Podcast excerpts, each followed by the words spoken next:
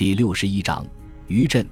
如果不是埃德温和莫卡两位伯爵在同一时间采取了行动的话，伊利叛乱的规模可能还不会如此之大。自从他们在一零六十八年下迅速投降之后，兄弟二人就再没有在英格兰的反抗运动中发挥过任何作用。事实上，在之后所发生的任何政治事件中，他们都没有扮演过重要的角色，甚至在之后的历史记录中消失了。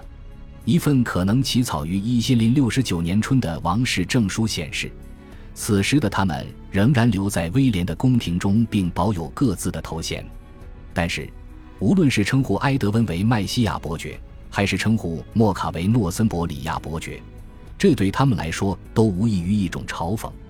这是因为他们在各自对应的地区根本没有任何实权。此时。约克郡的城堡主们和近期恢复爵位的哥斯帕特里克共同统治着英格兰的北部。与此同时，麦西亚则由诺曼人所担任的新郡长统治。这些人的统治也受到了沃里克、诺丁汉、史鲁斯伯里和斯坦福德等地新筑城堡守军的支持。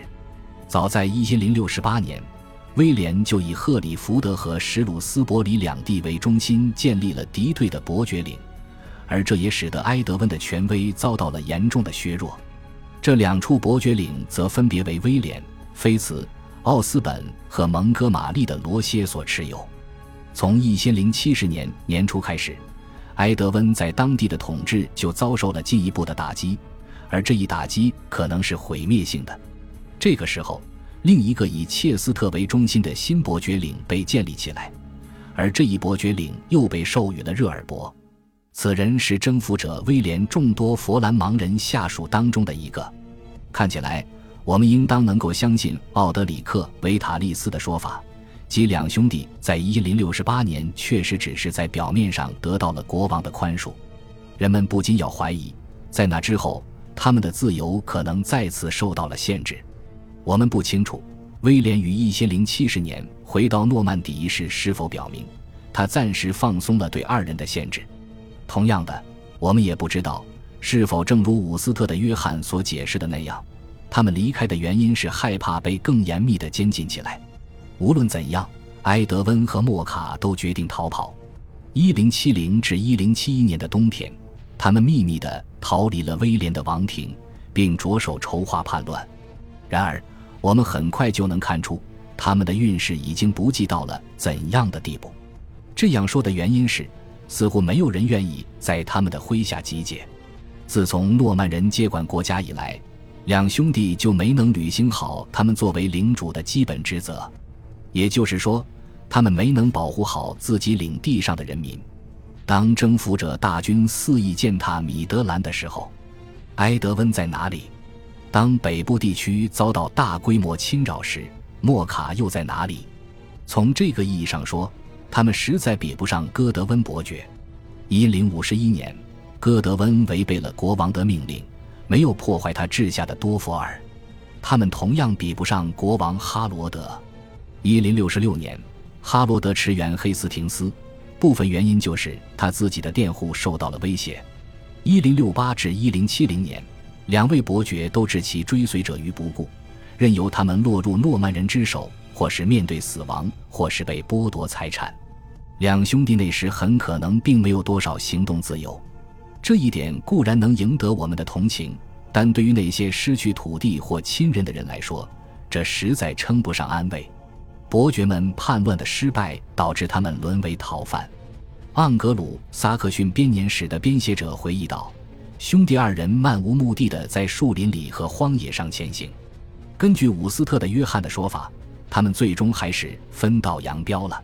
埃德温前往北方，打算到苏格兰与其他被流放的人会合；莫卡则往东行进，并参加了伊利叛军。由于他们的领地靠近林肯郡，莫卡很可能会把赫里沃德看作他的封臣。如果是这样的话，那么伯爵可能仍旧可以指望这个不法分子。埃德温和莫卡的逃亡，以及后者到达伊利这两件事，很可能是导致威廉在一千零七十一年返回英格兰的主要因素。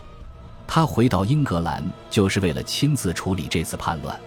不幸的是，我们对这一年中国王的活动都知之甚少，所以无法确切说出其返回的具体时间。我们也没有任何有关后来的军事行动的具体记录。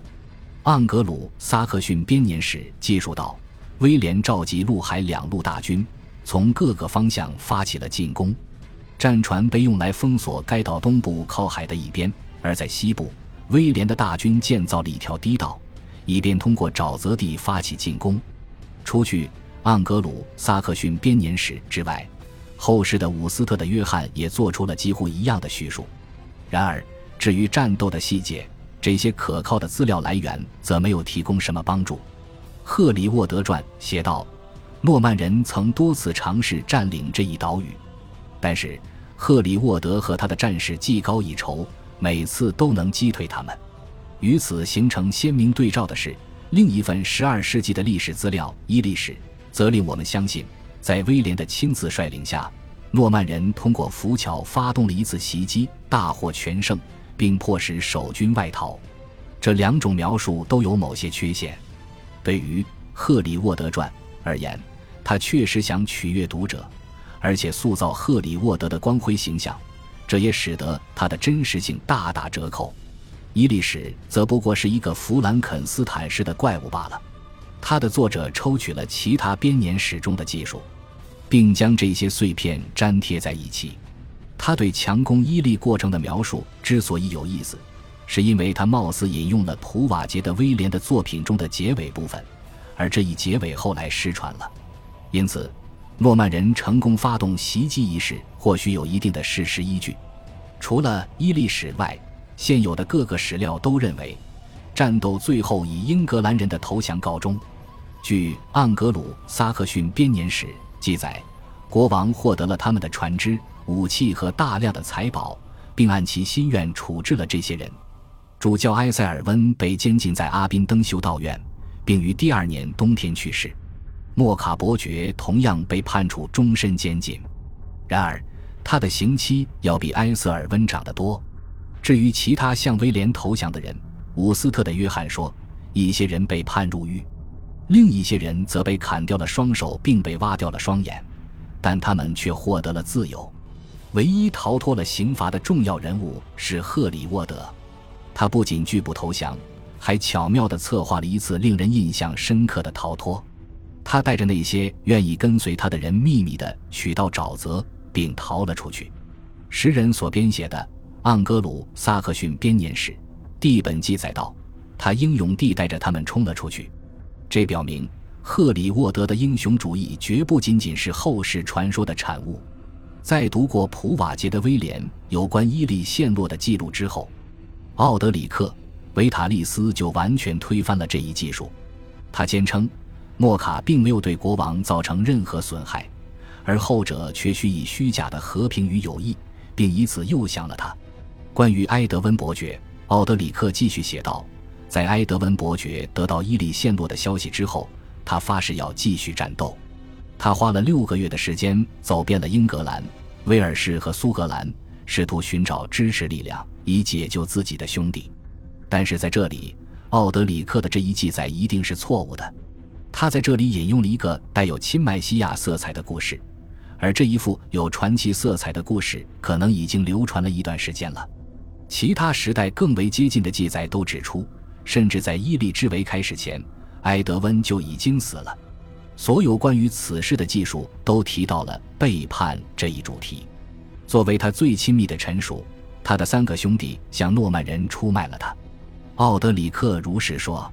听起来，这句话引自某部史诗。我们被告知，上涨的溪水挡住了伯爵逃走的去路，而他就是在这条小溪边上被抓的。他和他的小股人马一起被杀死。所有人都绝望地战斗到了最后一刻。这就是利奥弗里克后人的结局，他们是被此前他们未能保护的人所打倒的，后者看不到任何继续抵抗诺曼人的希望。